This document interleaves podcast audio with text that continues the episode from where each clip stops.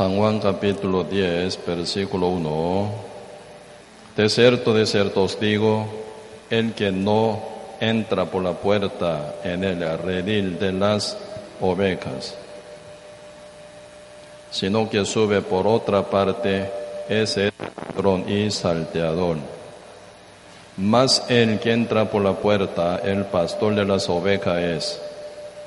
A este abre el portero y las ovejas oyen su voz y a sus ovejas llama por nombre y las saca. Y cuando ha sacado fuera todas las propias, va delante de ellas y las ovejas le siguen porque conocen su voz, mas al extraño no seguirán, sino huirán de él porque no conocen la voz de los extraños. Esta alegoría les dijo Jesús, pero ellos no entendieron qué era lo que les decía. Uno ya repetidamente viendo alguna cosa, uno puede también calcular, ¿verdad?, cómo va a ser mañana o pasado mañana, ¿verdad? Hasta hoy y cada mañana se, se, levanta el sol, ¿verdad?, del este. Entonces no dudamos, mañana también se va a levantar el sol del este. El sol cae, ¿verdad?, al oeste. Hoy va a ser, mañana también, ¿verdad? Cuando, y se repite la realidad y la verdad, uno ya puede imaginar de la cosa venidera también, ¿verdad? Hasta ahora toda la palabra profética, tal como está escrita en la Biblia, se han cumplido. Y la parte resta se va a cumplir. Por eso ahora, con tiempo, con el tiempo, ¿verdad? Con tiempo Dios nos ayuda para que nosotros conozcamos cada detalle y que uno esté bien preparado. El diluvio universal que Dios mandó a la tierra para la destrucción, esto era no era verdad por un segundo, por un día. Dios esperaba tiempo, mientras que Noé estaba edificando el arca, ¿verdad? Noé era proveedor de justicia, él era predicador, el anunciador, él hablaba de la palabra de Dios. Primero Noé paró un justo, paró un justo, ¿verdad? Halló gracia ante los ojos de Jehová, él fue parón justo. Entonces él siendo varón justo y final él, ¿verdad? Él no es el que caminó con Dios, ¿verdad? Siendo justo, camina con Dios. ¿Cómo suena? Si una oveja, ¿verdad? Siendo ya rescatada, si realmente camina con el pastor, ¿verdad? Noé no caminaba según su opinión, no según idea o según su parecer, sino con Dios conforme a la palabra de Jehová, dice, ¿verdad? Por eso Génesis capítulo 6, último verso, dice, ¿no? No hizo conforme a todo lo que Dios le había dicho. Sí, por eso es importante, ¿verdad? La palabra, la palabra de Dios como tal está escrito, siendo uno el pastor, ¿verdad? Uno habla, oveja oye, ¿verdad? Entonces nuestro Dios es el pastor principal, ¿verdad? Entonces el pastor dice, y oveja oye, y sigue la voz del pastor, ¿verdad? Por ese, por ese sistema, por esa forma, Dios trabaja para poder bendecir a uno y para salvar a uno, para dirigir a uno, para fortalecer a uno, para guiar a uno. Por eso es importante, ¿verdad? Tal como está escrita en la palabra de Dios, ¿verdad? Realmente importante. Uno llega a oír y conoce y después puede creer. Si uno cree, conforme a la fe, uno vive. Pero tengo una gran seguridad, ¿no? Gran seguridad. Aunque alguno, ¿verdad? Imperfeccionado todavía, pero si uno oye, si uno oye, con corazón sincero, con corazón abierto, con corazón obediente, si uno oye, aunque está con una vida imperfecta, pero sí o sí se corrige, sí o sí se cambia, sí o sí se transforma. Y también final uno puede llevar una vida, ¿verdad? con éxito ante la presencia de Dios y también con un valor bien alto también, ¿verdad? Por eso, mientras que Cristo estaba llevando a sus discípulos, viendo sus defectos, viendo su imperfección, viendo su verdad, muchas veces equivocación y altivez y necedad también. Cristo no hacía mucho problema, seguía enseñando, enseñando, enseñando la palabra, ¿verdad? Entonces, cuando uno, ¿verdad? Si siendo ya ovejas, siendo ovejas, oye y acciona y adecuada final. Pero aquí ustedes leyendo en la Biblia constantemente pueden ver, desde Génesis hasta Apocalipsis, ahí se manifiesta el nombre de un animal que se llama cordero o ovejas. Porque cada oveja tiene, ¿verdad?, su característica tan especial. Oveja que es buen oidor, sabe oír como que oye y realmente pueden tomar un camino recto conforme a la voluntad del pastor final, ¿verdad? Por eso el pastor y las ovejas, el pastor y el rebaño se combinan muy bien. Así Dios hizo, ¿verdad? El sistema natural. Galileo Galilei dijo, ¿verdad? Segunda Biblia es la naturaleza. Ustedes se observan bien, la naturaleza hecha por Dios, por poder de Dios, por la sabiduría de Dios, por el plan de Dios. Ustedes pueden ver en el medio de la naturaleza cómo está, ¿verdad?, bien ubicada todo el mensaje de la palabra en la naturaleza. La naturaleza 100% está sujeta a la palabra de Dios. Como dice Génesis capítulo 1, verso 1, en el principio creó Dios los cielos y la tierra. Y San Juan capítulo 1, verso 1, en el principio era el verbo, el verbo era con Dios, el verbo era Dios, dice, ¿verdad? Y aquel verbo, verso 14, dice, aquel verbo fue hecho carne. Jesucristo es aquel verbo que había hecho universo, fue hecho carne. ¿Con qué fin?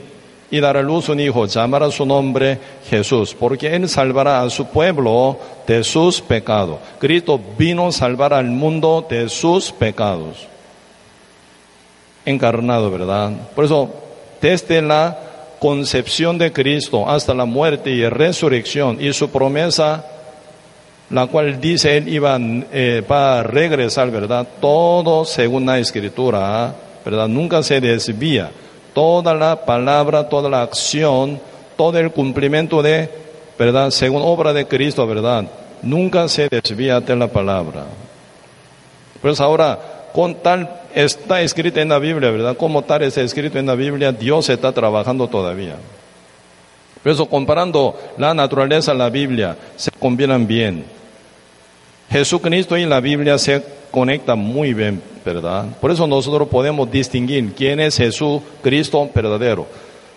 A pesar de que en el mundo se encuentran muchísimos, más bien, ¿verdad? Miles o millones de personas quienes dicen que son Cristos. Pero todo, todo nosotros a todo ello, ¿verdad? Decimos que son falsos. ¿Por qué? No se pegan bien con la escritura. Cualquier doctrina, ¿cómo sabemos esa doctrina falsa? Con la Biblia, comparándola, ¿verdad? Se nota. Por eso Dios nos dio una absoluta medida que es la Biblia. Esa palabra se dura por toda la eternidad. San Juan capítulo 12 dice, el que me rechaza y el que no me cree en mí, tiene quien le juzgue, ¿verdad? Cristo no ha venido para juzgar, ¿verdad? ¿Quién tiene le juzgue? ¿Qué dice? La palabra que he hablado, ella juzgará en el día postrero. El que me rechaza y el que no cree en mí, tienen quien le juzgue. La palabra, dice, la palabra que he hablado, ella lo juzgará en el día postreros. Así que hace el día postrero, hace el día del juicio final se queda siempre la palabra de Dios. Así el libro de Jehová, la Santa Biblia, ¿verdad? Santa Biblia se queda siempre. Con esa autoridad de ser, palabra de Dios, siempre se queda hasta el final, final de todo. Aunque desaparece la tierra y el cielo, pero la palabra de Dios nunca desaparece. Por eso es importante, ¿verdad?, conocer cómo está escrita y llegará a creer uno cree, realmente uno cree, uno vive conforme a la palabra. Uno dice que cree pero no vive, ¿qué significa? Aún no está cumplida bien fe. Una fe verdadera no está aún cumplida bien en su corazón. Hasta llegar, conocimiento sí, pero uno no llega a creer, no va a vivir tal como está escrito en la Biblia. Porque la fe es la que manda la acción y la obra y la actitud de uno final, ¿verdad? Pues mucha gente hoy en día se conocen, mucha gente se confunde, ah, yo conozco bien, conoce, pero no creen. Siempre en esa creer, ¿verdad? Se encuentra también una sujeción total también. Si uno cree, por su fe se sujeta a la fe, ¿verdad? Y mueve. Por eso ustedes leyendo, y en la Biblia pueden encontrar siempre, ¿verdad? Y cada mensaje, ustedes pueden leer Romanos, que habla muy claramente de la salvación, que es por la gracia, por la fe. Pero ustedes cuando ya se quedan bien, ¿verdad? Con la palabra del Señor con fe. Señor le lleva a ustedes al Santiago, ¿verdad? Por eso ahí dice una palabra, sin obra la fe está muerta, dice, ¿verdad? Sin obra la fe está muerta. Porque si tiene fe verdadera, automáticamente como frutos, como frutos, lleva una vida adecuada conforme a la fe. La fe fundada en la palabra de Dios, dice. ¿eh? Por eso Romanos capítulo 10, ¿verdad? Dice que la fe es por el oír, el oír es por la palabra de Dios, dice. Pues uno sí tiene fe verdadera en la palabra del Señor. Sí o sí, él vive según la palabra de Dios. Pero uno no vive según la palabra de Dios, ¿qué significa? Aún la fe no está bien cumplida en su corazón. Por eso, largamente apóstol Pablo escribe, ¿verdad? Primera Corintios y segunda Corintios. Finalizando, ¿verdad? Ya último capítulo de segunda Corintios. ¿Qué dice? Examinaos, dice. Examinaos y confirmaos. ¿De qué? Cristo está en vosotros, si no vosotros sois bastardo, dice, bastardo. ¿A quién dice? A la iglesia, a los que están dentro de la iglesia. Confirmaos, examinaos, confirmaos de que Cristo está en vosotros. Si no lo sabéis, vosotros sois bastardo. Bastardo, ¿qué significa? No son hijos de Dios. ¿Verdad? Por eso, serio problema este. Santiago no habla de la condición para llegar a ser salvo resulta la salvación por la fe. Por eso Romanos, ¿verdad? Nunca presenta obra para lograr a obtener la fe verdadera. Como obra jamás, ¿verdad? Como obra jamás se pone en el libro Romanos como condición para lograr a obtener una fe verdadera. Jamás. El Santiago dice, resultado de los frutos de lo justo renacido, debe haber creído en el Evangelio verdadero. Por eso, hoy en día, ¿cuál es falsedad? Muchos hoy en día, ¿verdad? Pastores o predicadores que predican se equivocan entre dos opciones, ¿verdad? Condición es una cosa, el resultado otra cosa. Pero se equivoca, ¿verdad? El resultado por, como condición. Ahí viene ya equivocación fatal, equivocación mortal viene ahí. Por eso hoy en día aún mucha gente está confundido. Pastor, así está escrito. Santiago, ¿no? Santiago capítulo 2. Todo sin fe está muerta, ¿no? Sin fe está muerta. Entonces uno tiene que tener fe. No solo la fe, ¿no? Y si uno obra también, ¿no? Para entrar al reino de Dios, para confirmar su salvación, no solo por la fe, ¿no? Sino por obra también, ¿no? La salvación absolutamente por la fe.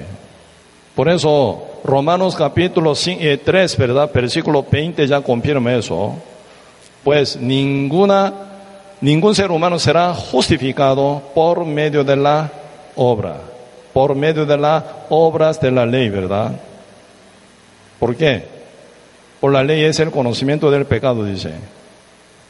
Así que, por medio de obras de la ley, nadie será justificado. Por medio de la fe y por la gracia. Gracia, ¿qué suena gracia? Gracia. Sinónimo de gracia, gratuita. Gracias por la fe, por medio de la fe nuestra salvación, para que sea nuestra salvación por la gracia. Gracia a quien pega, al que no merece. Al que no merece. El domingo pasado compartimos de la mujer adúltera. Esa mujer no merece para ser llamada justa, para ser llamada limpia, para ser llamada, ¿verdad? Hija de Dios. Pero Cristo la llama, mujer, y yo te condeno. Sentencia, tú eres justa, tú eres limpia, ¿verdad? A una persona no merece, pero llega esa justicia perfecta de Dios, no por la obra de uno, sino por la obra de Cristo. Como que Cristo pagó una vez para siempre por toda nuestra maldad y pecado, como Cordero de Dios, como Juan testifica en el Jordán de Jesucristo, San Juan 1.29. El día siguiente Juan vio a Jesús que venía a él y dijo, he aquí el Cordero de Dios que quita el pecado del mundo. Zacarías capítulo 3, verso 9.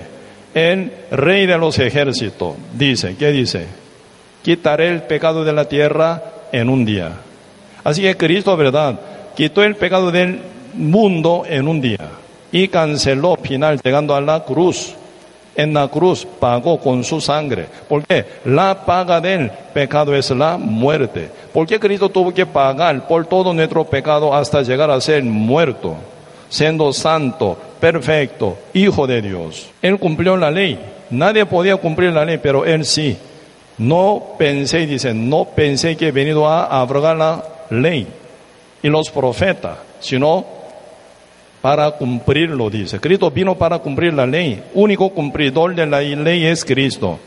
Él por su propia obra obtuvo una justicia perfecta, porque cumplió la ley perfecta, perfectamente, ¿verdad? No merece la muerte a Cristo. Así que Cristo no merece la muerte jamás pero murió. ¿Por qué? Él cargó nuestro pecado, ¿verdad? Como Cordero de Dios, quitando nuestro pecado una vez, ya en su cuerpo, y llevó a donde al Monte Calvario y murió y pagó una vez para siempre por todos nuestros pecados. Él dice, en la cruz, muriendo, con su mado es. Fue terminado ya el pago de la, del pago del pecado, ya, ¿verdad? Ya cuando Cristo murió en la cruz, el Padre Dios dice, añade, nunca más me acordaré de sus pecados y transgresiones. Pues donde hay remisión de estos, no hay más ofrenda por el pecado, ¿verdad? Ya no hay más ofrenda por el pecado. Porque Cristo canceló una vez para siempre. Y de Cristo, antes de morir, ¿qué había prometido? Cuando yo me vaya, al Padre, os enviaré el consolador. ¿De qué está hablando? El Espíritu Santo. ¿A quién llega el Espíritu Santo? Al que cree. Oye y conoce. Como ya resultado y cree. Cuando llega, creen en el Evangelio de Cristo, que fue cumplido 100% por la obra, por la sangre, por el sacrificio de Cristo. Al que cree en esa verdad, el Espíritu Santo sella. Amén. Y aquí estoy a la puerta y llamo. Si alguno oye mi voz, mi palabra, y abre, cree, ¿verdad? Si uno cree, llega libre a ser libre. Alguien si cree, ¿verdad? El que cree, final llega a ser libre. Entonces, si alguno oye mi voz y abre la puerta, entraré a él. ¿De qué está hablando? Del Espíritu Santo que va a entrar en el corazón del que cree en el Evangelio. Y cenaré con él, cenar, tener comunión. Comer significa, ¿verdad? Ya tener comunión y oración, buena comunicación entre Cristo y uno renacido se conecta como una conexión, eh, eh, comunión, ¿verdad? Directa. Por eso, entraré a Él, cenaré con Él, Él conmigo. ¿Verdad? Por eso ahí viene eh, detalle, ¿verdad? Y cuando ya llega a ser libre del pecado, sellado de pecado. ¿Qué viene? Cambio de identidad. Uno era cabrito, pero ahora oveja. Cabrito, oveja diferente. Como te viendo, ¿verdad? Pero y gato pueden distinguir, ¿verdad? Ustedes también pueden decir, aunque no son pastores, ¿verdad? Pastores no son, pero ustedes distinguen cuál es el cabrito y cuál es oveja. Pueden distinguir muy bien. Pues ahí viene cambio radical, total, ¿verdad? Entonces, uno que era, ¿verdad? Cabrito se transforma en oveja. Entonces uno ya tiene característica de ser oveja. Pues ahora Cristo está hablando, San Juan capítulo 10, verso 1, de cierto, de cierto os digo, el que no entra por la puerta en el redil de las ovejas, sino que sube por otra parte, este es el ladrón y salteador. Mas el que entra por la puerta, el pastor de las ovejas es. Y a este abre el portero, y las ovejas oyen su voz, y a sus ovejas llama por nombre y las saca. Y cuando ha sacado fuera todas las propias, va delante de ellas y las ovejas le siguen porque conocen su voz. Pues aquí están hablando de la, de la característica muy importante de las ovejas. Oye y sigue al pastor. Y distinguen, ¿verdad?, la voz. No siguen a los extraños, dice, versículo 5. Más al extraño no seguirán, sino huirán de él, porque no conocen la voz de los extraños. Esta alegoría dice, alegoría les dijo Jesús, pero ellos no entendieron que era lo que les decía. Cristo está hablando, ¿verdad?, con esa alegoría, comparando, ¿verdad?, entre Dios y los creyentes verdaderos, como pastor y oveja. David dice, Salmos 23, verso 1, Jehová es mi pastor, nada me faltará, dice. Por eso, David, ¿cómo se ubica? ¿Cuál es su identidad ante la presencia de Dios? Yo soy su oveja. Aparentemente era emperador, aparentemente era gran profeta, aparentemente era gran rey sobre Israel, pero su identidad que soy oveja, oveja de Jehová, mi Dios, mi Jehová es mi pastor, el que me posee, Él es el que me manda, el que es me guía. Por eso, la vida de David, que siempre verdad que él era gran oidor. Cuando oye la voz de Dios, él mueve. Cuando no sabe cuál es la palabra de Dios, se quedan parados. Pregunta a Dios, cuando Dios dice, oyendo su voz, él mueve. Oveja. Por eso Dios, ¿verdad?, levanta a David grandemente sobre todo. Porque él tiene el corazón, conforme al corazón de Jehová. Y él hará todo lo que Dios quiere, dice al final, ¿verdad? Por eso, en la naturaleza también se nota eso, poquito y eh, características de oveja un poco aprendemos, ¿verdad? A nivel de la naturaleza. Mis ovejas oyen mi voz y yo las conozco y me siguen, dice. San Juan capítulo y es verdad. así es la naturaleza. Oveja tiene ese característico. Por eso siempre la Biblia compara a los justos renacidos por la oveja. Oveja oye la voz del pastor. ¿Verdad? Y por eso, y uno que tiene, ¿verdad? Salvación, la Biblia está hablando, ¿por qué vosotros no entendéis mi lenguaje? Porque no tiene oído para oír mi voz, dice. Aquí vamos a ver San Juan capítulo 8, versículo 43, dice, ¿por qué no entendéis mi lenguaje? Porque no podéis escuchar mi palabra.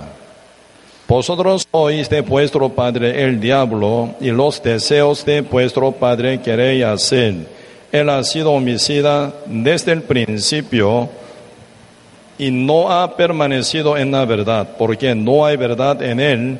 Cuando habla mentira, de suyo habla, porque es mentiroso y padre de mentira. Y a mí, porque digo la verdad, no me creéis. ¿Quién de vosotros me redarguye y de pecado? Pues si digo la verdad, porque vosotros no me creéis. El que es de Dios, las palabras de Dios oye. Está hablando, ¿verdad? Como resultado, resultado de eh, ser renacido como oveja, con característica especial que es buen oidor a la voz del pastor, ¿verdad? Cristo dice, el que es de Dios, las palabras de Dios oye. Por esto no las oí vosotros porque no soy de Dios. Por eso los que son de Dios ovejas, ellos son de Dios, oyen la palabra de Dios. Por eso cuando se hace en congregación con justo realmente verdadero, ¿verdad? Aunque sean muchos, en un orden, por la voz del Espíritu Santo se mueven, por la palabra de Dios hacen caso, por conforme a la palabra de Dios uno camina. Con mismo sentir, con mismo corazón, con mismo lenguaje, con mismo propósito, con misma meta, en una dirección, ¿verdad? Dirigir un, un cabrito cuesta mucho, porque cabrito no reconoce pastor para nada. Un día yo vi, ¿verdad? Cuando era chiquito, un dueño de cabrito quería jalarlo. Yo lo vi que está tan costoso. No quería, entonces, agarrando, ¿verdad? Y eh, cuerda, entonces estaba jalando. Entonces, ese cabrito estaba así, ¿no? Así estaba caminando. Caminando no, jalando a la fuerza. Como que no quiere caminar. No hacen caso lo que manda el, el de su dueño. Pero las ovejas sí. Aunque sea numerosa, ellos hacen caso en un rebaño, siguen paso al del pastor. Un pastor dirige miles de ovejas como nada. Por eso dice la Biblia, San Juan capítulo 10, versículo 3, a este abre el portero y las ovejas oyen su voz y a sus ovejas llama por nombre y las saca. Y cuando ha sacado fuera todas las eh, propias, va delante de ellas y las ovejas le siguen porque conocen su voz. Más al extraño no seguirán, sino huirán de él, porque no conocen la voz de los extraños. Por eso aquí cuestión de la voz. Las ovejas, ¿verdad? Oyendo la voz del pastor, entonces siguen y siguen. Por eso ustedes cuando vio primer video, ¿verdad? Ahí, ¿verdad? Cuando el pastor verdadero llama, ahí ya se ve algo impresionante también. No sé si ustedes notaron bien.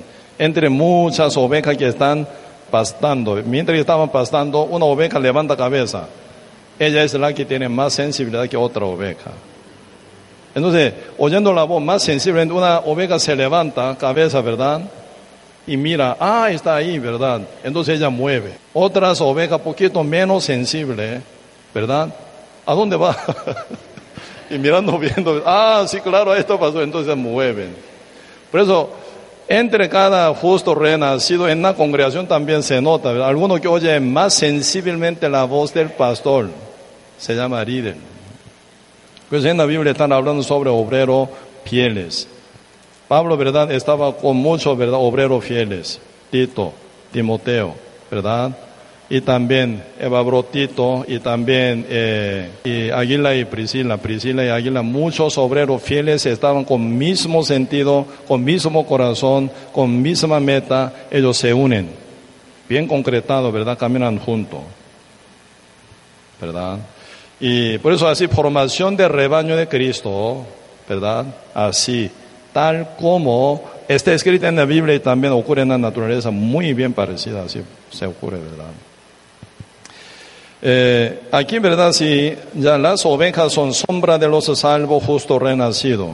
Aquí dice una palabra, San Juan capítulo 10, 26.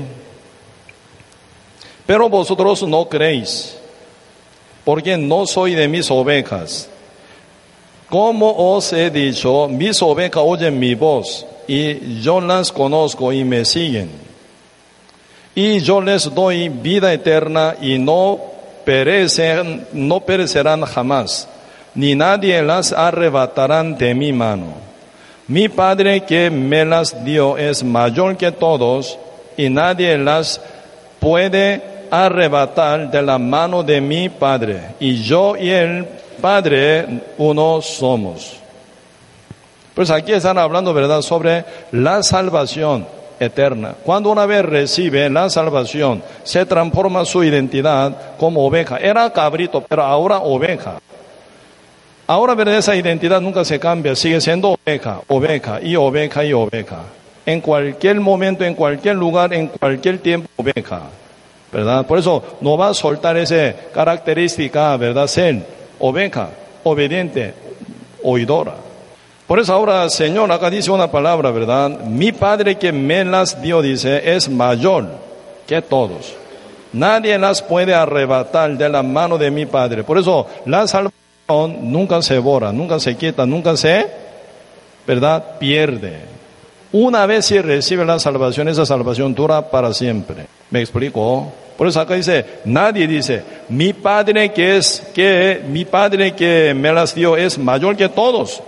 Así que nadie puede arrebatarlas de la mano de Dios, ¿verdad? Y nadie las puede arrebatar de la mano de mi Padre. ¿eh? Así que la salvación es eterna. Versículo 28 también dice, yo les doy vida eterna. Yo les doy vida eterna. Jesucristo es buen pastor. Cristo vino para dar su vida para nosotros. Cristo es el buen pastor. ¿Con qué fin vino? Para morir por sus ovejas.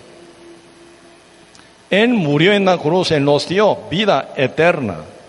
Por eso, vida eterna, no vida alternativa, no dice. Vida bastante durable, así no dice. Vida eterna, una vez para siempre. No por sangre de macho cabrío ni de becerro, sino por su propia sangre. Entró una vez para siempre en el lugar santísimo, habiendo obtenido eterna redención. Eterna. Por eso nosotros ya nunca podemos olvidar una cosa. Si ya recibimos una salvación eterna, el Dios Todopoderoso, cuando caminamos mal, nos corrige. Con esa garantía, ¿verdad? Cuando caminamos mal, Él se interviene en nuestra vida, como nuestro Señor, como nuestro Padre, como nuestro Pastor, como nuestro Dios, como nuestro, ¿verdad? Rey, como nuestro mandatario, como nuestro juez. Entonces, y también como nuestro maestro, como nuestra guía. Él se interviene en nuestra vida directamente para corregir nuestra vida. Algunos, ¿verdad? Si sirven ídolos, Dios hace, ¿verdad? Fracasar a uno por su ídolo. Porque Dios nunca quiere ver ningún ídolo sobre algún justo renacido jamás. Entonces, por su idolatría se fracasa. Por ejemplo, algunos, ¿verdad?, toma ídolo como su dinero, su empresa, su casa, su marido, su esposa, sus hijos, sus padres. Pues esta verdad, sus padres sea ídolo hoy en día muy difícil, creo. O su novio, novia, o su trabajo, su empleo, sean ídolo. Por esa idolatría se fracasa uno. Por eso uno final sufre un montón, final, ¿verdad? Pero Dios no quita la vida eterna, no quita la salvación, aunque, ¿verdad? Corrige, aunque Dios castiga, aunque Dios, ¿verdad? Pone su disciplina, pero Señor nunca quita la salvación. Por eso siendo justo pueden vivir bajo gran sufrimiento por su mal comportamiento también. ¿Dónde dice? Acá dice, ¿eh? Hebreo capítulo 12, versículo 3 considerada aquel que sufrió tal contradicción de pecadores contra sí mismo para que vuestro ánimo no se canse hasta desmayar. Porque aún no habéis resistido hasta la sangre. Se nota, debe haber renacido ahí guerra, guerra terrible, ¿eh? guerra, gran guerra más bien, ¿verdad? Por eso, porque aún no habéis resistido hasta la sangre, combatiendo contra el pecado y habéis ya olvidado la exhortación que como a hijos se os dirige diciendo, Hijo mío, no menosprecies la disciplina del Señor, ni desmaye cuando eres reprendido por Él, porque el Señor al que ama disciplina y azota a todo el que recibe por hijo. ¿De qué está hablando aquí? El Señor está hablando de la disciplina Hijo mío, no, no menosprecie la disciplina del Señor, ni desmaye cuando eres reprendido por Él, porque el Señor al que ama, no a cualquiera verdad, sino al que ama, disciplina, y azota todo el que recibe por hijo, dice. ¿A quién Dios disciplina? A su hijo disciplina, no a su ajeno, a uno bastardo no, a su hijo directo, que es ya cubierto en la sangre de Cristo, renacido, limpiado de todos sus pecados, sellado de Espíritu Santo, a quien Dios acepta por hijo, disciplina. Esa disciplina no para cualquier persona, ¿eh? Esa corrección de parte de Dios a uno, no para todo, sino a los que es aceptado por Dios como hijo. Por eso ahora sí, hablando verso 7, si soportáis la disciplina, Dios trata, os trata como a hijos. Porque ¿qué hijo es aquel a quien el padre no disciplina? Pero si se os deja sin disciplina de la cual todos han sido participantes, entonces soy pastor, bastardos, no hijos. Por eso, si soportáis la disciplina, Dios os trata como a hijo, dice. ¿eh? ¿Por qué? ¿Qué hijo es aquel a quien el padre no disciplina? No existe ningún padre a quien Dios no discipline, ¿verdad? Si Dios acepta a uno y disciplina. Amén. Por eso es importante de cómo caminar, de cómo vivir, cómo actuar cómo poner verdad actitud ante la presencia de Dios, ante la iglesia también, ante la palabra, importante. Depende de cómo está formada la verdad actitud o la vida, Señor disciplina para corregirlos. Por eso debe haber sido renacido, ¿verdad? Muchos me preguntan, pastor, ¿por qué no tengo gozo? Dice. Por eso pregunto, ¿usted recibió la salvación? ¿Cuándo usted fue renacido? Dígame. Oyendo su testimonio sí se ve claro que está salvado, pero sufre. Entonces está mal, ¿verdad? Que está haciendo contra la voluntad divina del Señor. Por eso ahí viene disciplina.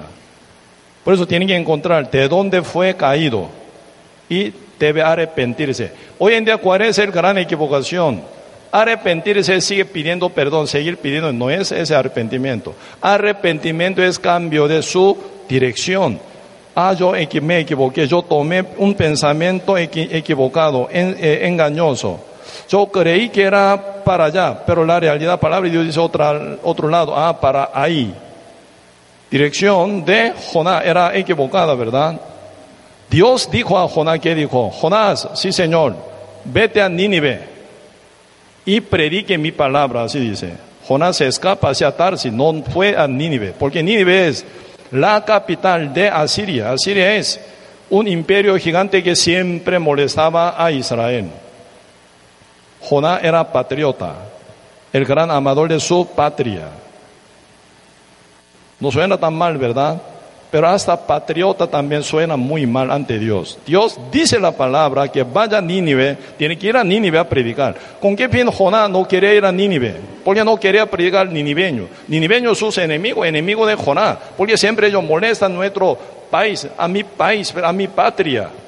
Ellos llegan, ¿verdad? Como queman la casa y saquean, ¿verdad? Víveres y llevando, ¿verdad? Como robando y asaltando, ¿verdad? Y también violando a la gente. Entonces, ¿qué? No, ellos que sean fracasados en su propio pecado. El corazón de Dios diferente. De tal manera Dios amó al mundo que ha dado a su Hijo unigénito. Ese es el Dios. Amará a tu prójimo como a ti mismo. No solo dice esto, amará a tus a vuestros enemigos también dice. Entonces, nivel de la palabra de Dios bien alto y fino. Hasta tu enemigo que ames, dice. Así que la patria, patriota, ¿verdad? Patriota. Patrismo. Le causa la desobediencia. Por eso se escapó. Señor persigue y persigue y persigue. Levanta gran ola del mal por tempestad gigante, ¿sí o no? Entonces el barco ya no avanza más hacia Tarsis. La gente viene, está asustada. Tiene que entender, cuando un justo camina mal, muchos que están alrededor sufren también por mal comportamiento de Lot. Él siendo justo en esa época, a nadie predicó. Viene fracaso total sobre ciudad Sodoma y Gomorra, quedó quemada total, incendida total. ¿Verdad? Dos ciudades así grandes desaparecieron por mal comportamiento de Lot. Yo buscaba diez justos en la ciudad Sodoma y Gomorra, pero no se hallan diez justos. Dios decide destruirla total. Por eso, por mal comportamiento de Lot, se destruye dos ciudades, ciudad Sodoma y Gomorra. Por mal comportamiento de Noé, todos navegadores, todos comerciantes, que llevan su mercadería, ¿verdad?, hacia Tarsi para hacer buen negocio y ganar dinero y llevar dinero a su casa para vivir. Pero viene peligro. Para salvar su vida ellos tiran toda su mercadería, ¿verdad?, afuera, fuera del barco. No se calma, porque ¿dónde está el protagonista que trae esa disciplina tan terrible? Jonás. Jonás está bien debajo del barco, está dormido. Por ellos llegando, ¿verdad? Despertando, dormilón, ¿qué está haciendo? ¿Por qué no busca a tu Dios? Un justo no busca a Dios, ¿verdad? Los gentiles, los pecadores regañan. ¿Por qué no tú buscas? No busca, ¿por qué no? A tu Dios, búsquelo. A tu Dios para que calme. No sé, si, quién sabe, tu Dios puede ser verdadero, ¿no? Que oye a ti y que calme esa tempestad. Jonás sabe, el profeta, ¿cómo no sabe? ¿Por qué viene esa disciplina? ¿Por qué viene esa eh, eh, tempestad? ¿Por qué? Sabe.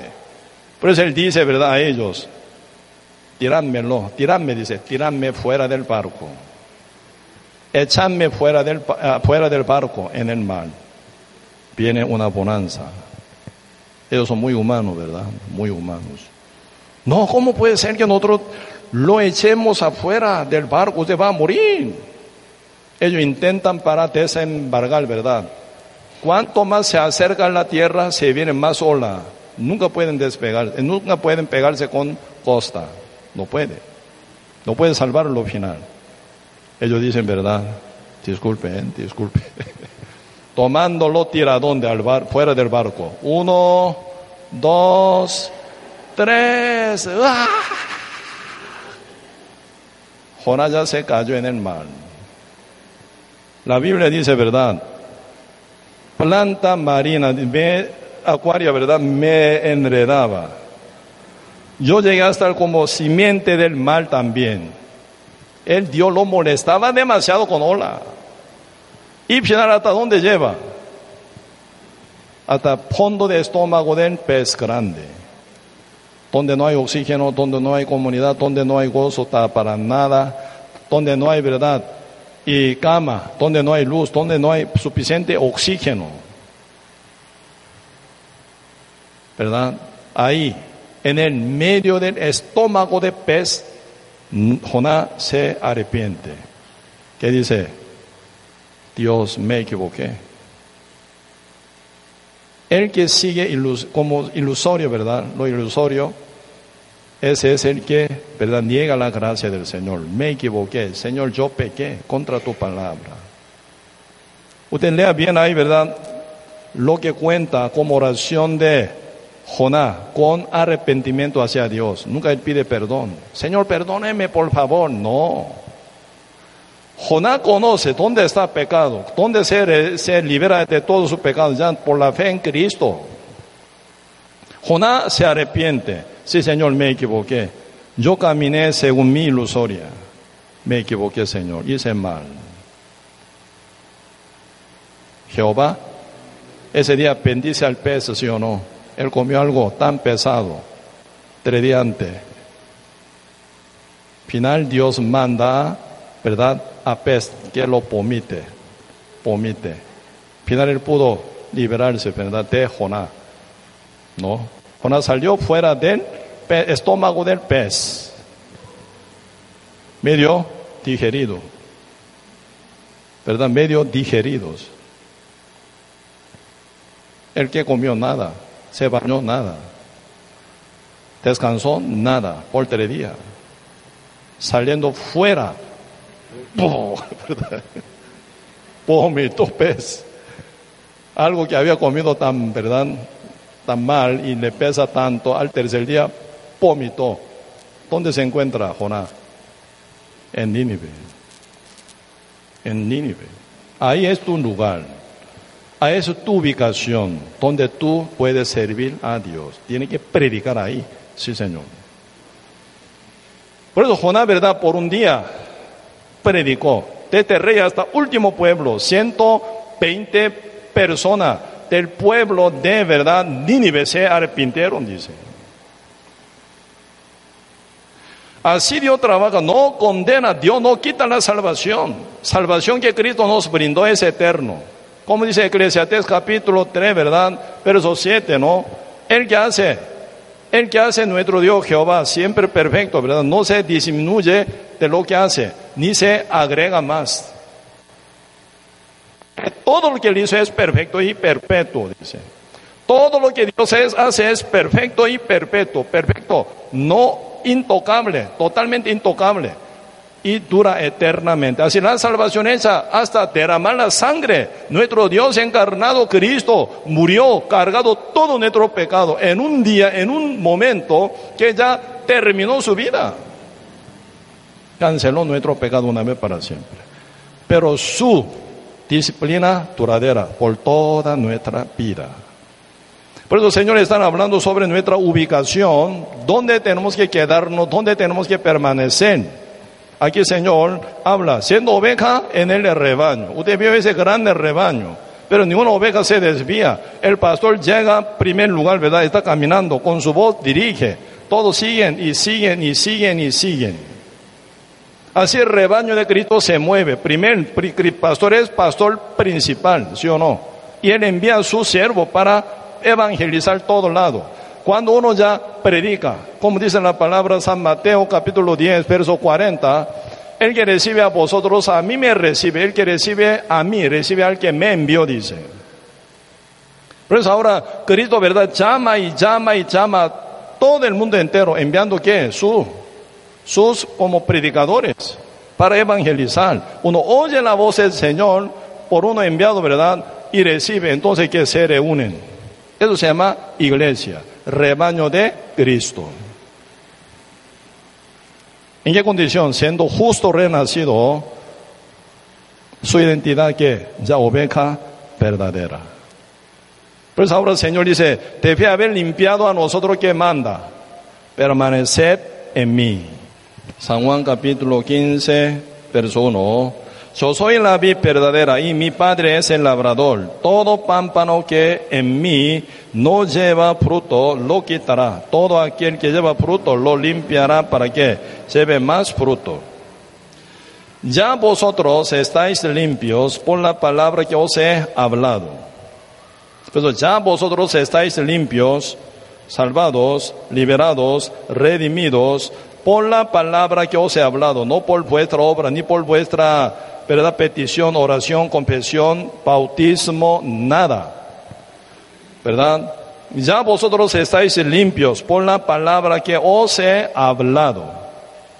Que es el poder de limpiarnos. Su palabra, palabra que he hablado. Esa palabra que muestra el sacrificio de Cristo. No por sangre de macho cabrío ni de becerro, sino por su propia sangre entró una vez para siempre en el lugar santísimo, habiendo obtenido eterna redención.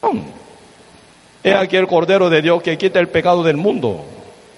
No, así como por la desobediencia de un hombre muchos fueron constituidos pecadores, así también por la obediencia de uno, Jesús, ¿verdad? Los muchos serán constituidos justos por la obediencia de uno, llamado Jesús, donde dice Romanos capítulo 5, 19. Por la obediencia de uno, Jesús, los muchos que somos nosotros serán constituidos justos. No habla nuestra obra de la salvación, a nivel de la salvación puramente por la obra de Él. Pero siendo renacido, uno que ya siente ese amor tan grande, uno que guarda ese amor tan grande, uno que tiene fe verdadera, ¿cómo no va a vivir para su Salvador, para Cristo Jesús? ¿Cómo no va a hacer caso lo que Dios manda como oveja de Cristo? Por eso dice, ya vosotros estáis limpios por la palabra que os he hablado permaneced en mí y yo en vosotros. Señor que manda a los limpios, permaneced en mí. Yo en vosotros. Como el pámpano no lleva, no puede llevar fruto por sí mismo, si no permanece en David. Así tampoco vosotros, si no permanecéis en mí. Pues ahora, Señor, están hablando sobre el resultado de ser limpio, salvo, renacido. Primero, Señor, que manda al que está limpio por la palabra del Señor, permaneced en mí, dice. Y yo en vosotros. Permanecer en Cristo. ¿Por qué el Señor manda permanecer en mí? Puede ser que sí permanezca uno en Él, o puede ser que no también, ¿verdad?, permanezca en Él. Ahí ya, ¿verdad?, cuestión de obediencia. Usted no vio ese rebaño tan grande que lleva un pastor. Ahí no hay nada que amarra.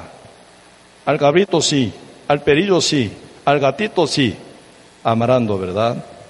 Pero para dirigir la oveja no amarrándola, dando libertad. Con la voz del pastor la dirige. Eso es oveja. Por eso hay, ¿verdad? Dos resultados, permanecer o no permanecer. Por eso ya, importante, ¿verdad? Nosotros ya conozcamos muy bien cómo es el resultado uno permanece en la vid. O cómo es, ¿verdad? Separarse de la vid, quedar solo. Su resultado, la Biblia habla, ¿verdad? Y ahora uno obedece a la voz del pastor, no obligado, no esclavizado. Ahí viene mucha confusión, ¿verdad? Muchos que vivían bajo la ley, bajo amenaza del diablo. Mucha gente también acostumbrado a vivir, ¿verdad? Mandados, esclavizados. Si no te hago, si tú no los haces, te mato. Diablo dice esto, ¿no? Con amenaza. Por eso un, día, ¿verdad? Estuve hablando con un pastor, ¿verdad? Está hablando con una amenaza, está dirigiendo su iglesia con amenaza. Si ustedes no congregan, si ustedes no diezman, no ofrecen, ustedes no trabajan, no hacen tal cosa, otra cosa, va a caer maldición sobre ustedes y sobre su familia. Amenaza. Cada vez que ustedes roban su diezmo, entonces están perdiendo ese escalón de escalera. No va a llegar al final al cielo. Mentira. Diezmo es pero una bendición que pueden participar los justos, con su buena voluntad, con amor a Cristo. Pero eso no es condición para llegar a ser salvo, ni condición para llegar al reino de Dios jamás. Dios ahora ya no mueve, jamás, Dios no mueve, ¿verdad? Jamás su rebaño con como, eh, ¿cómo se llama? Amenaza, sino con amor, con su verdad, con su palabra guía. Pero siendo oveja tiene que ser inteligente.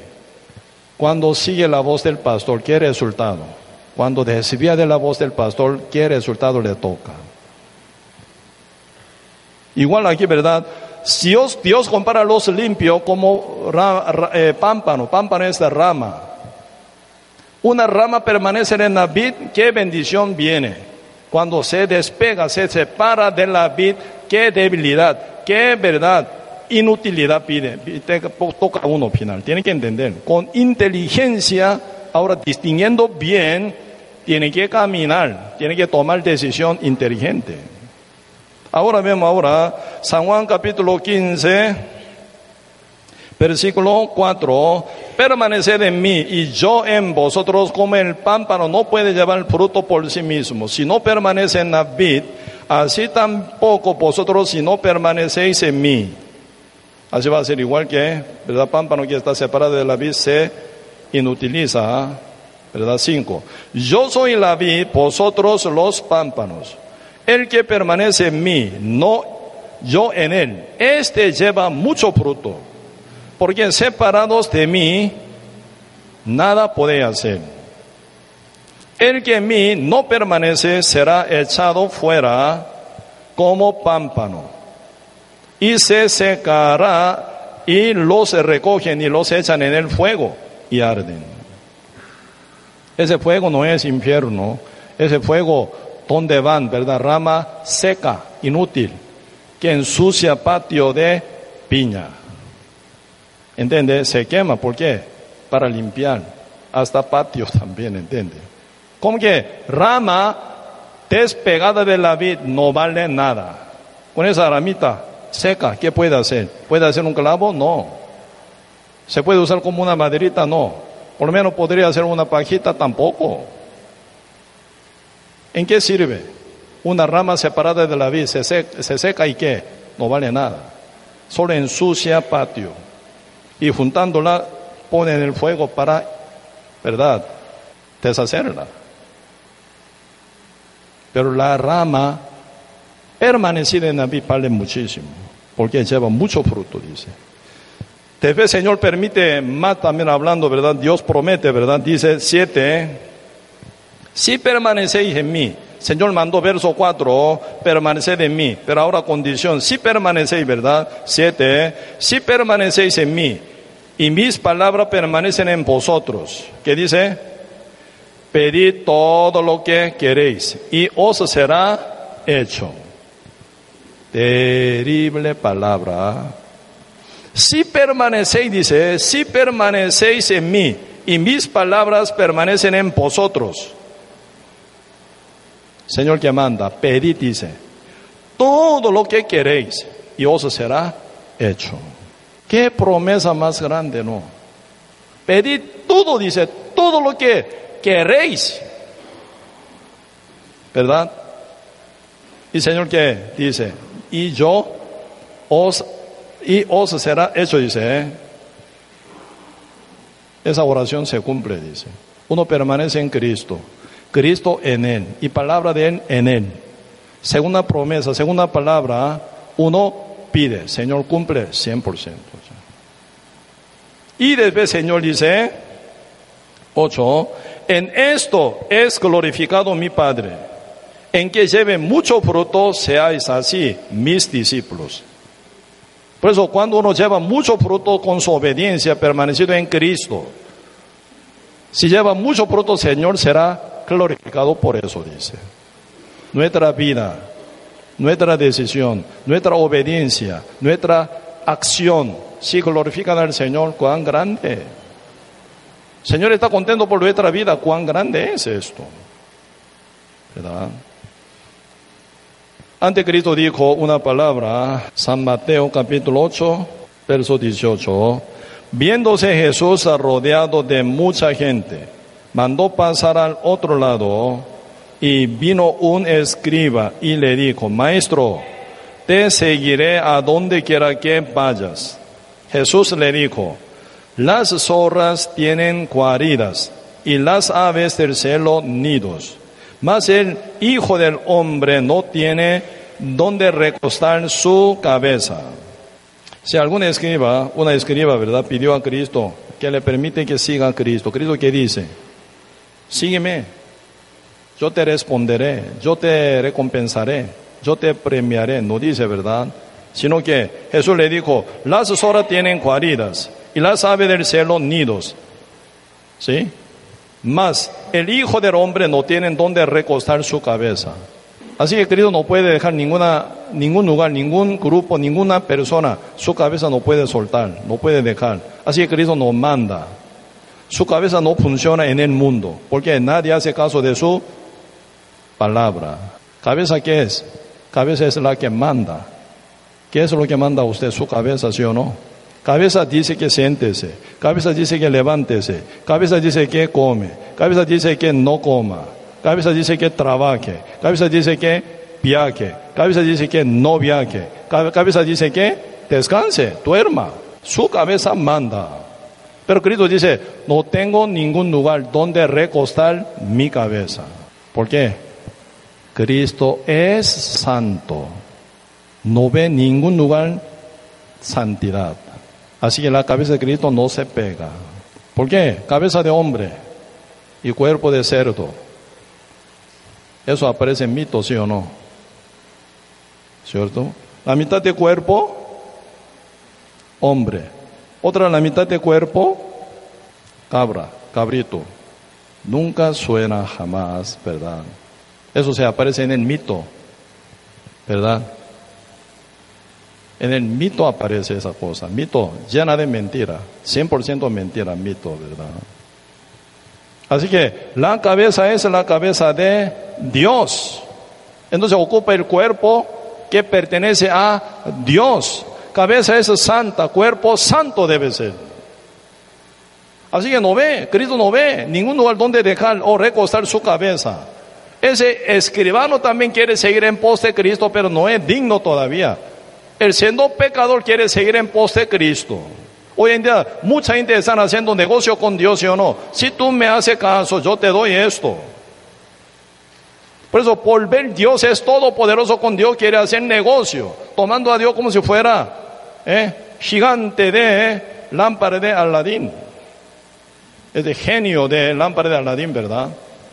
Es Aladín muy dócil, muy obediente, ¿sí o no? Hágalo esto, sí, Señor. Con su poder hace, ¿sí o no? Tengo hambre, ponga mesa y comida llena, sí, Señor. Mucha gente trata a Dios como si fuera genio de lámpara de Aladín. Equivocado está, demasiadamente. Dios no es así. Así mucha gente busca a Dios como si fuera un genio de lámpara de Aladín. Está equivocado. Mucha gente hoy en día busca genio, ¿verdad? Poderoso, pero bien sirviente, que hace caso lo que manda uno. Por eso hoy en día se encuentra muchísimo, millones y millones de ídolos, porque ídolo no habla, ídolo no hace acción, ídolo no hace nada, ¿verdad? Pensamiento. Ídolo como piedra, madera, como nada, ¿verdad? Como material. Así la gente, a la gente le gusta mucho ídolo. Porque ídolo no interviene en su vida. Ídolo no habla. y como ídolo no critica a uno tampoco, ¿sí o no? Por eso busca un Dios que sea ídolo. Haga caso lo que te mando nada más. Así quiere. Pero lamentablemente nuestro Dios no es así. Dios es el que habla, Dios es el que acciona, Dios es el que verdad promete, Dios es el que cumple, Dios es el que verdad juzga, Dios es el que distingue y Dios es el que conforta. Dios es el que, ¿verdad?, pastorea y guía con acción. Nuestro Dios es activo, es totalmente activo. El verbo mueve.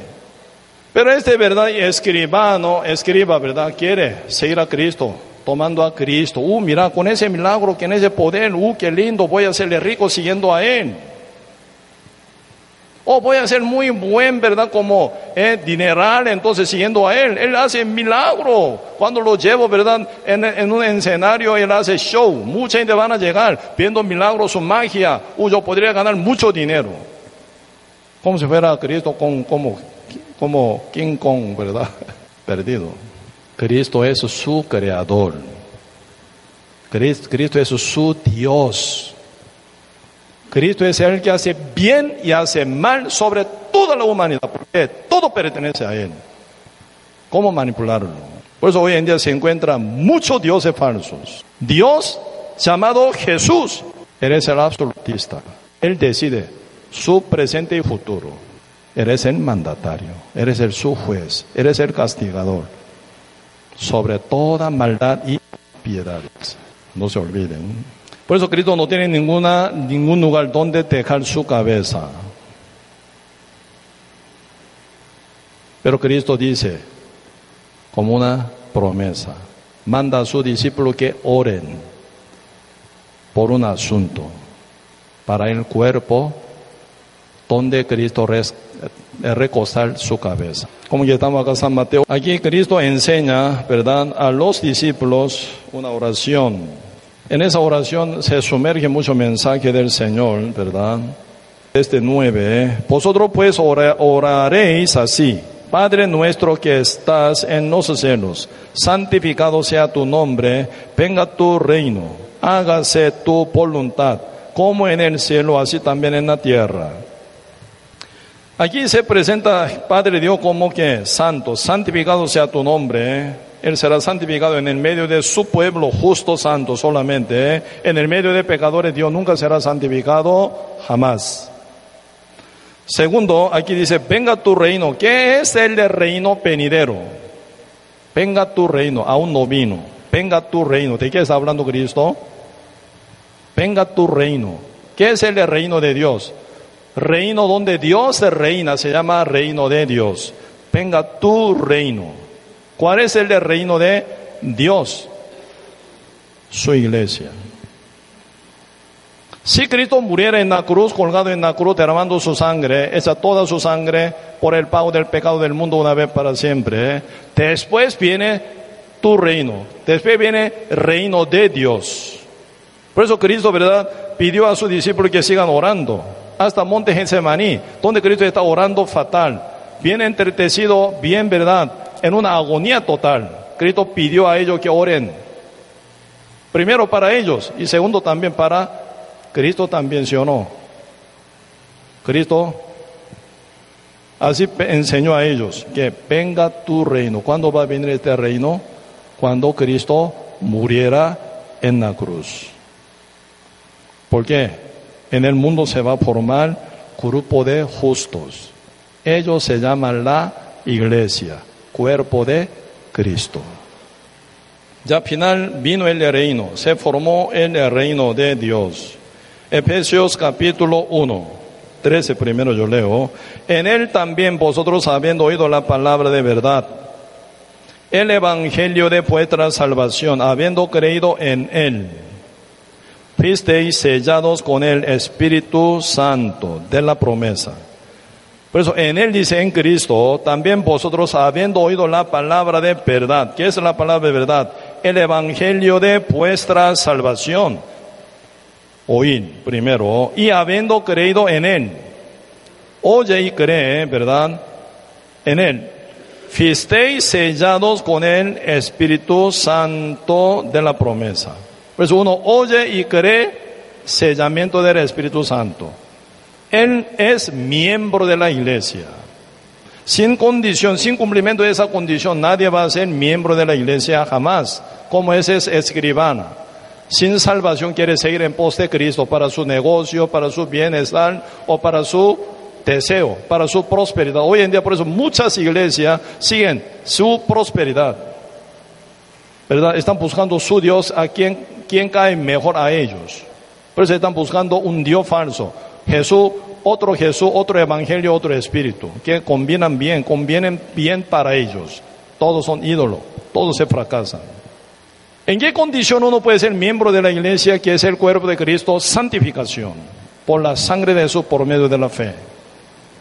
Después el Señor habla, versículo, capítulo 1, verso 20, la cual operó en Cristo, resucitándole de los muertos y sentándole a su diestra en los lugares celestiales sobre todo principado y autoridad y poder y señorío, y sobre todo nombre que se nombra, no solo en este siglo, sino también en el venidero. Y sometió todas las cosas bajo sus pies, y lo dio por cabeza sobre todas las cosas a la iglesia, la cual es su cuerpo, la plenitud de aquel que todo lo llena en todo ahora se encuentra el cuerpo, la cual es su cuerpo, donde recostar su cabeza.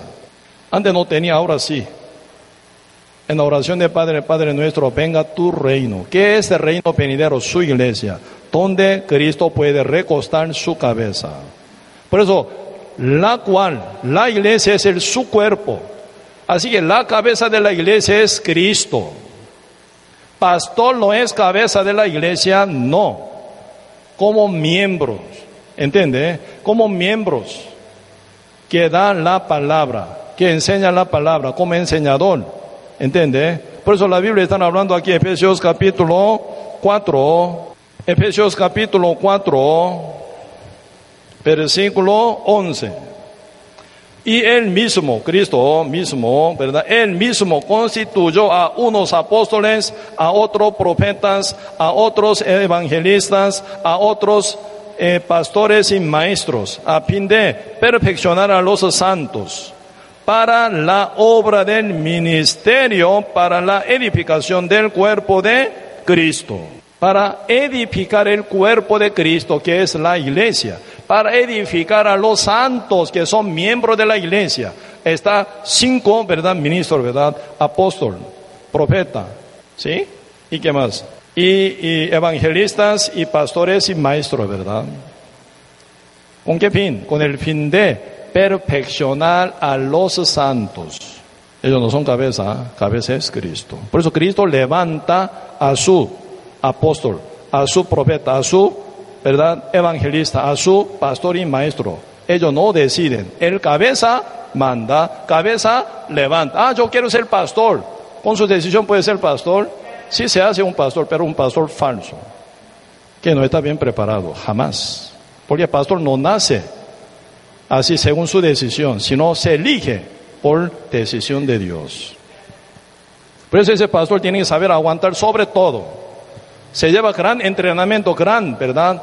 Como justo renacido también escogido de Dios final, ¿verdad? Entonces ahí lleva muchos entrenamientos para cumplir funcionamiento de ser escogido de Dios santo justo. Viviendo como pecadores no es nombrado uno eh, como justo ni santo para nada. Tiene que entender, soy salvo, soy justo, soy santo. ¿Qué significa? Eso significa, yo soy comprado por la sangre de Cristo. Cristo me manda. Yo soy su siervo, yo soy su esclavo. En 14 epístolas de Pablo, siempre Pablo siempre menciona, yo soy siervo de Cristo. Ese siervo en griego menciona esclavo. Yo soy comprado por su sangre, yo digo lo que él me manda. No digo nada lo que no me manda. Amén. Actúo, acciono porque me manda, por eso actúo así. No actúo así. Porque no, no me lo mandó así. Pablo no decide lo que él quiere. Hace lo que Dios le manda. Siervos, esclavos, comprado por su sangre. Pero viendo de vez en cuando algunos hermanos y hermanas que actúan con un, un libertinaje, pues internamente dicen, ah, ese hermano tan perdido, a esa hermana tan perdida, pronto sufrirán, pronto serán quebrantados, pronto llorarán, la amargamente final. Si Dios los ama, Dios los disciplinaría. Ya se ve su futuro final, ¿verdad? La iglesia es el cuerpo de Cristo, la cabeza de ella es Cristo. Por eso, hoy en día muchos apóstoles, ¿verdad? Ya quieren inventar mucha profecía. Mentiroso, no haga caso de ellos. No hay más apóstoles que profeticen hoy en día. Toda la profecía ya en la Biblia. Apóstol significa en griego enviado. Para predicar un lugar donde no han oído el Evangelio, sí. Apóstol como enviado, como misionero hoy en día puede identificarse, ¿verdad? Pero como profetizando, no. Mentiroso ellos, manipulador. Porque toda la profecía 100% ya está escrita en la Biblia, no más ni menos. ¿Entiende? Profeta, ¿en qué sentido? Profeta. Tal como está escrito en la Biblia, descubre. Como esta vez yo profeticé mucho a ustedes. Desde el primer día hasta el sexto día, profeticé. Como está escrito en la Biblia, así yo profetizaba a ustedes. Según la profecía escrita en el libro de Jehová. Como que mucha gente no conocen, por eso descubrí, con conocimiento mostré a ustedes que conozcan cómo está escrito según la verdad, como la profecía de Dios. En este sentido, profeta sí existe. Pero uno adivina un montón. Ese se llama adivinador. Uno dice lo que no está escrito en la Biblia, adivinador. Mentiroso. Por eso evangelista, evangelista. Cuando recibe la salvación, se reúne en cada rebaño como justo, cuerpo de Cristo. Entonces pastorea. Mientras ese pastorea, se enseña muchas cosas como maestro. Por eso se encuentra maestro quien enseña en la iglesia de Cristo. ¿Para qué? Para que cada justo santo sean perfeccionados, ¿verdad? A nivel de conocimiento y fe y vida. Para agradar al Señor, para glorificar al Señor. Pues ellos no deciden ser, sino Dios los escoge. Amén. Por eso, ¿quién manda en la iglesia? Cristo manda. ¿Cómo manda? Con su palabra, con su Espíritu Santo. Por eso ahora aquí, ¿verdad? Y la Biblia está hablando mucho de la iglesia. Vamos a ver Efesios capítulo 1 de nuevo. ¿Cuál es la sabiduría verdadera entonces? ¿Cuál es sabiduría verdadera?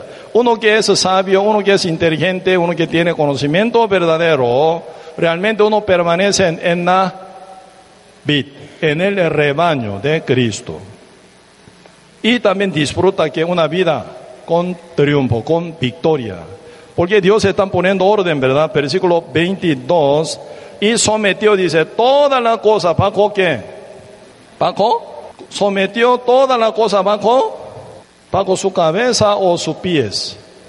¿Cuál es la diferencia? Pie y cabeza. Tienen que entender. Bajo su pie, ¿qué significa bajo su pie? Pie es parte del cuerpo, parte de la iglesia. Dios no sometió toda la cosa bajo su cabeza, no. Bajo su, bajo Cristo, no. Bajo iglesia. Pies. Significa la parte más, más inferior es pie, ¿verdad? En el cuerpo. La parte más inferior es pie. Los pies están sobre toda la cosa del mundo. Así que el cuerpo está levantado sobre toda la cosa del mundo. Y sobre el cuerpo está cabeza recostada. Ese es orden de Dios. Por eso ninguna cosa que haya en el mundo puede ser mayor que la iglesia jamás. Señor, por eso manda, busca primeramente el reino de Dios. ¿Dónde está el reino? Su iglesia. Y su justicia. ¿Qué es su justicia? El Evangelio de Cristo. En el Evangelio se revela la justicia de Dios por fe y para fe, como está escrito, más el justo por la fe vivirá, dice. Por eso en el Evangelio se revela la justicia de Dios. Por eso uno que busca a Dios, sirve a Dios verdaderamente, tiene actitud de poner superior que la iglesia y el Evangelio de Cristo, más que todo. Y todas las cosas os serán añadidas, secundaria esta. Cuando se confunde ese orden, se viene caos de vida. Uno sufre pero no sabe por qué sufrir. Uno se hunde pero no sabe por qué se hunde. Uno se fracasa porque no se sabe por qué se fracasa. Uno se queda bien amargado porque no sabe por qué está amargado. Porque está mal ordenado. Por eso, según la palabra, Dios tenemos que ordenar nuestra vida. Dios que manda a lo justo renacido, aquí dice, Primera Pedro capítulo 2 versículo 1. Desechando pues toda malicia, todo engaño, hipocresía, envidia y todas las detracciones. Desea como niños recién nacidos la leche espiritual no adulterada, para, por, para que por ella crezcáis salvación, eh, para salvación. Si es que habéis gustado la benignidad, benignidad del Señor. Pues acá dice, desead, desead como niños, recién nacido leche espiritual no adulterada. Por eso un bebé nace, nace, que toma leche. ¿Dónde está leche? En el seno de madre. ¿Verdad? Ningún lado se encuentra leche. Ese bebé jateando, ya yendo a un lado, ¿verdad? No va a encontrar ningún lugar donde adecuado para tomar leche jamás. ¿Verdad? Por eso la leche se encuentra en el seno de madre, donde está realmente amor verdadero de madre, ¿verdad? A la par de corazón de madre se encuentra pecho de madre, seno de madre. Ahí va a ver ese bebé recién nacido leche, leche espiritual no adulterada. Por eso está hablando relación entre un justo recién nacido con que con la iglesia. La iglesia es la madre espiritual en este sentido, ¿verdad? la novia de Cristo. Por eso se compara así, ¿verdad? La iglesia como novia de Cristo, como cuerpo de Cristo. La iglesia como también, y, ¿verdad? Y rebaño de Cristo también. Y parco de Cristo. ¿Dónde está Cristo? Como capitán. Entonces parco es su iglesia, donde Cristo manda. Así se compara en la Biblia, ¿verdad? Muchos. Cristo y su iglesia, Cristo y su iglesia. Por eso esa relación con iglesia en la cual está recostada la cabeza, que es Cristo, ¿verdad? Importante, ¿eh? muy importante. ¿Dónde va a haber leche? En la iglesia de Cristo. Después uno ya tomando leche y crece, uno final pueden ya llegar, ¿qué? Vencer al mundo. Por eso acá dice, alcanzará, ¿verdad? Eh, dice, para que por ella, por la leche espiritual que toma, ¿verdad? Crezcáis para salvación. Esa salvación, no salvación para ir al reino de Dios. No está hablando perdón del pecado, está hablando sobre vida cotidiana con triunfo sobre el mundo entero. Por eso la Biblia habla triple salvación, triple nivel, tres niveles diferentes de la salvación. Salvación del espíritu, salvación de vida, salvación del cuerpo. Esto ya voy a compartir bien detalladamente eh, cada domingo, ¿verdad? Final, ya ahora vamos a volver. Ahora eh, San, Juan capítulo 10, 14. Yo soy el buen pastor y conozco mis ovejas y las mías me conocen, así como el Padre me conoce y yo conozco al Padre y pongo mi vida por las ovejas. También tengo otras ovejas que, eh, que no son de este redil. Aquellos también debo traer y oirán mi voz y habrá un rebaño y un pastor. Pues aquí el Señor está hablando, ¿verdad?, sobre evangelización hasta confines de la tierra, ¿ah? para traer todos seres gentiles también, que sean parte del redil de Cristo, rebaño de Cristo. Por eso, este rebaño de Cristo es la iglesia, ¿ah? ¿verdad? Por eso, permanecer en la iglesia, eso es ya permanecer en Cristo, en el cuerpo de Cristo, así suena. Permanecer en David como pámpano, como rama, ¿verdad? Ese es vital. Si no, no puede continuar con vida. Se muere, se marchita y se quema, se inutiliza total. Por eso, cada justo renacido, permanecido en la vid, en la iglesia de Cristo, en el rebaño de Cristo, bien queda protegido, ¿verdad? Dentro del rebaño se encuentra también mucha enseñanza y muchos entrenamientos también. Señor dice, ¿verdad? Como resultado, siendo justo, ¿cómo va a vivir entonces? No hay condición, sino resultado. ¿Cómo va a vivir? En el Evangelio se revela la justicia de Dios por fe y para fe, como está escrito, más el justo por la fe vivirá. Ya el justo, ¿cómo vive? Por la fe. Nunca uno han vivido por fe. ¿Cómo será vivir por la fe? No tiene, ¿verdad? Estructurado en la mente de uno, ¿verdad? Por eso se aprende en la iglesia todo, como buen entrenamiento. ¿Sí? Por eso ya siendo ya una oveja, ya en el redil de Cristo, Paco, un pastor, ¿verdad? Paco, en el rebaño, ¿verdad? En un pastor.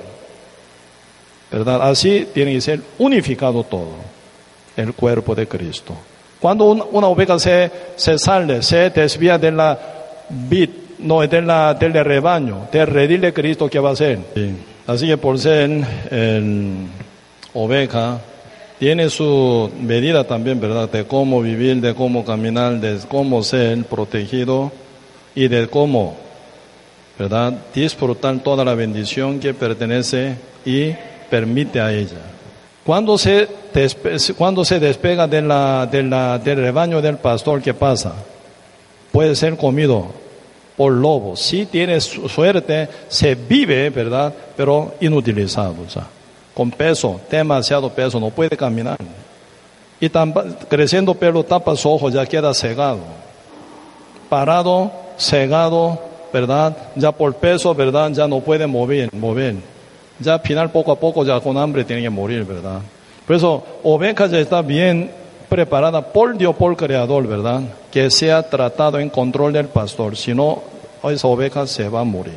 Por eso, y el Señor dice, ¿verdad? Cada uno de nosotros somos oveja de Cristo, siendo renacido, como así junta de ovejas se llama la iglesia, ¿verdad? Cristo como cabeza manda, como pastor principal. Y envía también sus, ¿cómo se llama? Eh, cinco ministros ¿cómo se llama? Apóstol, profeta, evangelista y pastor y maestros, para que ellos sirvan a la iglesia como líderes. Otro, algún hermano que tiene más sensibilidad, ¿verdad? Se unen juntos, ya con pastor, ¿verdad? Para llevar bien, caminar bien en el mundo con triunfo, según la voz, según la palabra del Señor. Pero nunca se olvide, ¿verdad? Debe haber sido renacido, somos protegidos perfectamente por Dios. Pero muchas veces viene alguna dificultad, prueba, como fuego. Mucha gente se asusta, ¿por qué, por qué, por qué, por qué, verdad? Es algo obvio. Pero usted si en esa situación dificultosa, alguna eh, situación conflictiva, ¿verdad? Si usted ya inclinando la voz, la voz del Señor, ahí pueden ser guiados. Por eso uno aprende, ¿verdad? Para enseñar bien, Señor, ¿verdad? Nuestra vida cotidiana, por medio de la fe, también, Señor, ¿verdad? Nos entrena una otra forma, ¿verdad? Según la naturaleza, poquito voy a mostrar, un entrenamiento bien duro pega a un polluelo. a un polluelo, ¿verdad? Pega durísimo entrenamiento. Por eso, cada vez que yo veía, ¿verdad? Uh, qué pobrecito ese polluelo, ¿verdad? Pero cuanto más siendo justo hijo de Dios, cuanto más para poder polar. Por eso vivir por la fe suena algo como polar, ¿verdad? Uno vivía terrenalmente, pegado con cuatro patas, pero un día uno para polar, no es tan fácil. Pero sin intención, sin verdad, como atreviarse, ¿eh? uno nunca puede volar tampoco. Por eso, en la naturaleza, Dios nos enseña también sobre ese entrenamiento que se adecua, ¿verdad?, a todos nosotros para volar, como, así dice, ¿verdad? Es un mandato. Entonces ese polluelo, ¿verdad? Entonces oyendo la voz de su papá, no pueden negar. Nunca voló. Pero dice, ¿qué? ¿qué? Bájate, tírate. Sí, señor, sí, señor. Entonces está así, ¿verdad? Posición así. No tiene ala, ¿cómo puede volar? Como que su padre manda que tire su cuerpo, entonces no puede negar, obedece. Pero ya no sabe, no cae una vez, ¿cuántas veces cae? Volteando así. Pero verdad final, y ellos al final vuelan como un ave tan hermosa y grande. Aquí yo viendo ese, esa, ese video, yo estuve aprendiendo tres cosas. No sé si ustedes observaron bien. Ese polluelo primero oye la voz de su padre y tira su cuerpo para volar. ¿Verdad? Y segundo, ustedes ven, ¿verdad? Debe haber caído, camina juntos, ¿sí o no? Camina. Los padres que tienen alas no vuelan. Caminan con mismo nivel de polluelo, ¿sí o no? Padre nos dice, chiquito, sí señora, chiquito, sí señor, yo voy a subir arriba, espero que vengan, que vengan arrastrado para arriba. Polluelos llegan hasta nido o no. 400 metros de altura, ¿pueden llegar? Ellos con su voluntad no va a ir. Así que los padres tienen ala tan ágil, poderosa, grande, como 10 eh, segundos pueden llegar hasta su nido. Pero para llevar su polluelo con mismo, ¿verdad? Pisada va, junto en el medio de piedras. Tiene ala, pero no usa la ala para enseñar a su bebé. Usted no vio, final, ¿verdad? Camina junto. Eso es líderes, líderes. En nuestra iglesia se ocupa líderes, liderazgo. Debe haber evangelizado por un campamento, por un seminario, ¿verdad? Ah, ese hermano ya no hace nada, no hace caso. Esa persona ya no más. Esa persona escuchó, pero no hacen caso. ¿Para qué yo visitar? ¿Para qué llamar? ¿Para qué, verdad? Hablar más. Ya no. Ni alcanza la mente como ese aves, ¿verdad? Camina junto, ¿verdad? Polluelo obedece. Así girando, así agitando su cabeza, ¿verdad? No se ve bien, algo, algo está mal, pero sigue a paso de sus papás. Siguen. ¿Sí o no? Así se forma una naturaleza verdadera. ¿eh? Y por eso nosotros, ¿verdad? Debe haber evangelizados, debe haber predicados. Tenga su alma a quien predicó, a la gente a quien predicó. Guárdela en su seno. No la olviden. ¿Verdad? Alguna oveja se desvía, pero tiene, es pastor, nunca la olvida. Espera su tiempo. Un día va a regresar. Por eso ese pastor sí, pastor de Sherry, no olvidó de ella. Buscaba y buscaba y buscaba. Al final de haber pasado seis años, la encontró. Tan necia, ¿sí o no? Así está ya separadito, ya no puede hacer nada ya. Su ojo está tapado por pelo, pelo grandote, está metido lleno de polvo y, ¿verdad? Virus pesado, ya ni puede caminar. ¿Cómo va a comer? ¿Verdad? Ya no puede ya hacer nada, así parado. Pastor viéndola, tomándola sobre su hombro, ¿sí o no? Y la lleva al rebaño y trasquila para liberarla. Con ese amor, ¿verdad? Nosotros podemos abrazar toda alma y servirla. No piense, esa alma hace caso de lo que usted manda, por favor. Ya no somos más mandatarios. Somos siervos de Cristo, comprado por su sangre, con su gran amor. Con amor abrazamos nuestra almas a quien predicaba, la gente a quien predicaba. Si no hacen caso, oramos. ¿Hasta cuándo? Hasta que lloremos. Hasta que, verdad, quedamos bien agitados por, verdad, tener a ellos, verdad, con miseria, con, ¿cómo se llama?, compasión total, verdad. Por esa miseria que pasan con compasión, abrazándola, seguimos orando. Y visitando, aún no, entonces seguimos, orando, aún todavía no, seguimos orando. Ese pastor para encontrar ese sheriff, ¿cuántos años? Seis años. Nosotros cuánto más, ¿verdad? Pues este entrenamiento polluelo, también, ¿verdad? Tercera enseñanza, ¿verdad? Ellos ya tienen valentía. Ustedes, otro video, ¿verdad? Ese padre pierde un polluelo, porque se comió por cuervo. Cuervo lo ataca y lo mata y lo lleva. Perdió, pero sigue entrenados, entrenamiento, ¿verdad? Por eso, con valentía, uno sin intención o sin inicio, va bien, ¿verdad? No, nunca logra el destino jamás. Por eso, primer, ¿verdad? Intención de polar, caída era total. Pero un día ella se hace un ave bien elegante, grande, poderoso. ¿Verdad? Por eso, mientras nosotros llevamos nuestra vida en Cristo, en Cristo, Siempre olvide, no nos olvidemos que hay entrenamiento en toda área, ¿verdad? Por eso, esa oveja también, mientras sigue al pastor, pasa todo. Ya para terminar, hoy, ¿verdad? Salmos capítulo 23, verso 1. Aquí acción de pastor llamado Jehová, ¿verdad? Sobre nosotros dice, Jehová es mi pastor, nada me faltará. En lugares de delicado pastos me hará descansar. Junto a aguas de reposo me pastoreará.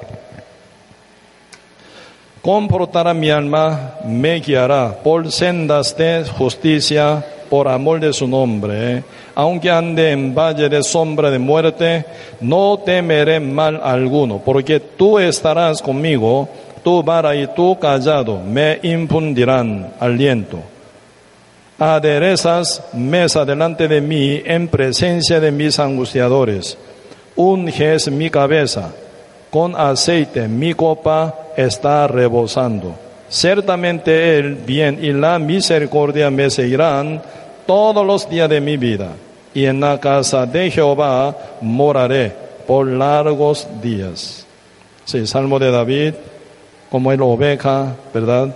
Con inspiración de Dios se escribe. Aquí están hablando acción del pastor, quien es nuestro Señor Jesús, ¿verdad? Él guarda, nos guarda en su casa, en su rebaño, en su redil.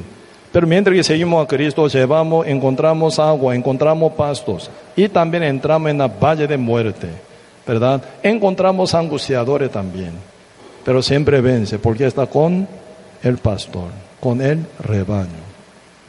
Ahí está el secreto de triunfo de cada oveja. Amén. Quisiera seguir compartiendo más y más, pero cada detalle debe haber sido renacido, ya como uno caminar, como uno vivir, ¿verdad? Y cómo uno, ¿verdad?, triunfar en el mundo. Cómo uno puede llevar una vida aceptable para los ojos de Dios y de mucho detalle eh, vamos a seguir compartiendo, ¿verdad? No se olvide, ¿verdad? Nuestra nuestro lugar donde tenemos que ubicarnos es en la iglesia de Cristo.